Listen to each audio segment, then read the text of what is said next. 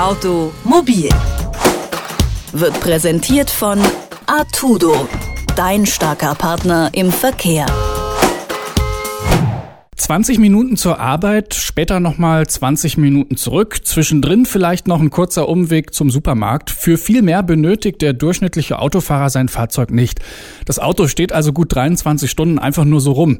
Auf dem Firmenparkplatz, in der Garage zu Hause, im Parkhaus, in der Innenstadt. Das ist furchtbar ineffizient und das bemerken mittlerweile auch immer mehr Autofahrer. Gleichzeitig verzichten wollen sie auf das eigene Gefährt allerdings nicht. Privates Carsharing kann hier die Lösung sein. Wie das funktioniert, funktioniert und worauf man dabei achten sollte, das erklärt Gerd Lotziepen vom Verkehrsclub Deutschland und der ist jetzt bei mir am Telefon. Schönen guten Tag. Guten Tag. Also öffentliches Carsharing, das dürfte ja mittlerweile jedem ein Begriff sein. Das Ganze funktioniert allerdings auch auf privater Ebene. Wie genau muss man sich das vorstellen? Es gibt verschiedene Plattformen, Internetplattformen, wo man Mitglied werden kann, wo man einsteigen kann. Da muss man sich allerdings, sollte man auch tun, durch das Kleingedruckte lesen und äh, genau schauen, wie dort die Bedingungen sind. Es gab da auch mal einen Test bei der Stiftung Warentest, äh, gute zwei Jahre alt. Inzwischen haben einige Anbieter geändert und äh, aber es macht natürlich Sinn, wenn man sich dort auch im Internet nochmal schlau macht. Aber bevor man da irgendwo eintritt, tatsächlich die Bedingungen genau studieren. Und dann gibt es natürlich das völlig private äh, Carsharing. Das ist, äh, wenn sich Leute, die sich kennen, die in der Nähe wohnen, die verwandt sind, dass die sich einigen, ähm, ich benutze dein Auto mit, beziehungsweise ich sage dann, du darfst mein Auto mit benutzen. Oder noch anders ist die Situation, wenn sich eine Gruppe von Menschen zusammenfindet, die gemeinsam ein Auto kaufen und dann auch die Rechte ganz klar ähm, klären, wie es aussieht, was es kostet und so weiter und so fort. Ähm, das sind also mindestens jetzt drei verschiedene Formen, wie man privates Carsharing betreiben kann. Wenn man sich jetzt die Zahlen für das klassische Carsharing anschaut, dann sieht man, dass sie sehr gut steigen. Ist denn dieser Trend dann auch beim privaten Modell gerade zu erkennen? Das ist schwierig zu sagen, weil darüber gibt es ja keine genauen Statistiken. Jetzt bei diesen Apps kann man natürlich anfragen, wie viele Leute machen bei euch mit. Ich gehe ganz stark davon aus, dass die Zahlen in den nächsten Jahren stark steigen werden, weil immer mehr Menschen eben das erkennen, was sie auch in ihrer Anmoderation sagten, dass das Auto 23 Stunden am Tag doof rumsteht. Keine Maschine in irgendeinem Unternehmen würde so lange nicht laufen. Und das macht natürlich Sinn, alleine aus finanziellen Gründen, dass man sich Fahrzeuge tatsächlich teilt.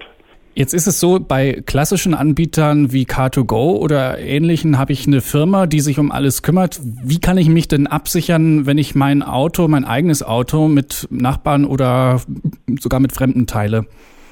Es gibt zum Beispiel auch beim VCD, wir haben einen äh, Nachbarschaftsautovertrag, wo man alles Mögliche regeln kann. Das hängt natürlich davon ab, wie gut sich die Leute kennen, äh, was noch an Handschlag gilt oder was man alles schriftlich regelt.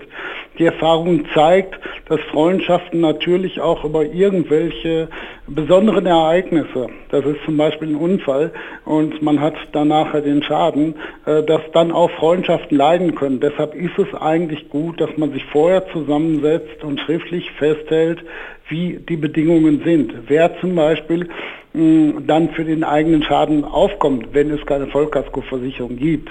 Deshalb eigentlich auch schon die Vollkaskoversicherung ist immer gut, wenn man sie hat. Man muss natürlich auch mit den Versicherungen reden, wie der Vertrag aussieht, weil die Versicherungen ja immer mehr dazu übergehen, dass sie verlangen, dass genau festgelegt wird, welche Fahrer in diesem Vertrag fahren. Da muss man sich zusammensetzen und dann klären und sich anschauen, was alles bedacht werden muss. Und dann legt man halt schriftlich fest, wie man damit umgeht.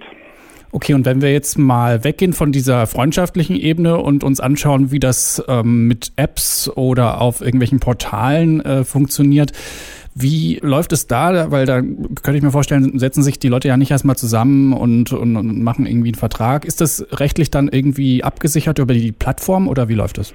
Und da legt die Plattform natürlich fest, wie die Bedingungen sind. Die Preise in der Regel nicht. Aber äh, wie es mit der Haftung aussieht, das ist dort meistens geregelt. Wobei in dem Test, der Stiftung Warentest vor zwei Jahren äh, dort doch so manche äh, juristische Lücken entdeckt wurden. Was mache ich denn, wenn sich jemand nicht an die Abmachungen hält, also auf beiden Seiten?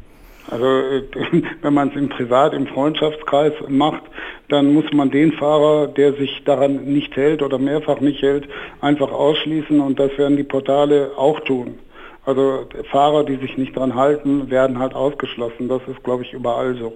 Gibt es sonst noch etwas, worauf ich achten sollte, beispielsweise mit dem Versicherungsschutz?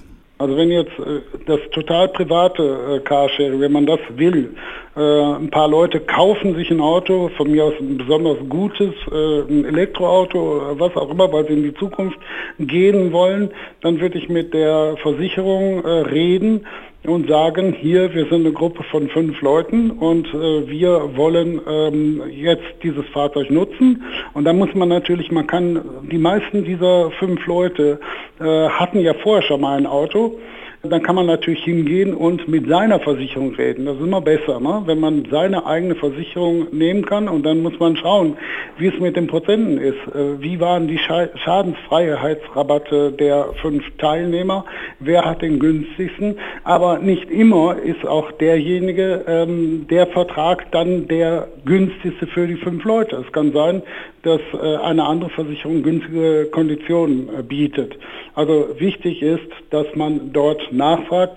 Man kann auch bei der VCD Service GmbH in Bonn nachfragen und äh, dort sich einfach individuell beraten lassen. Und da muss man sehen, also ich sage immer, egal wo man die Angebote einholt, äh, man soll mehrere äh, Angebote holen, vergleichen und dann das Beste, was am besten zu diesem Zweck, zu dieser Gruppe passt, das sollte man dann auch nehmen.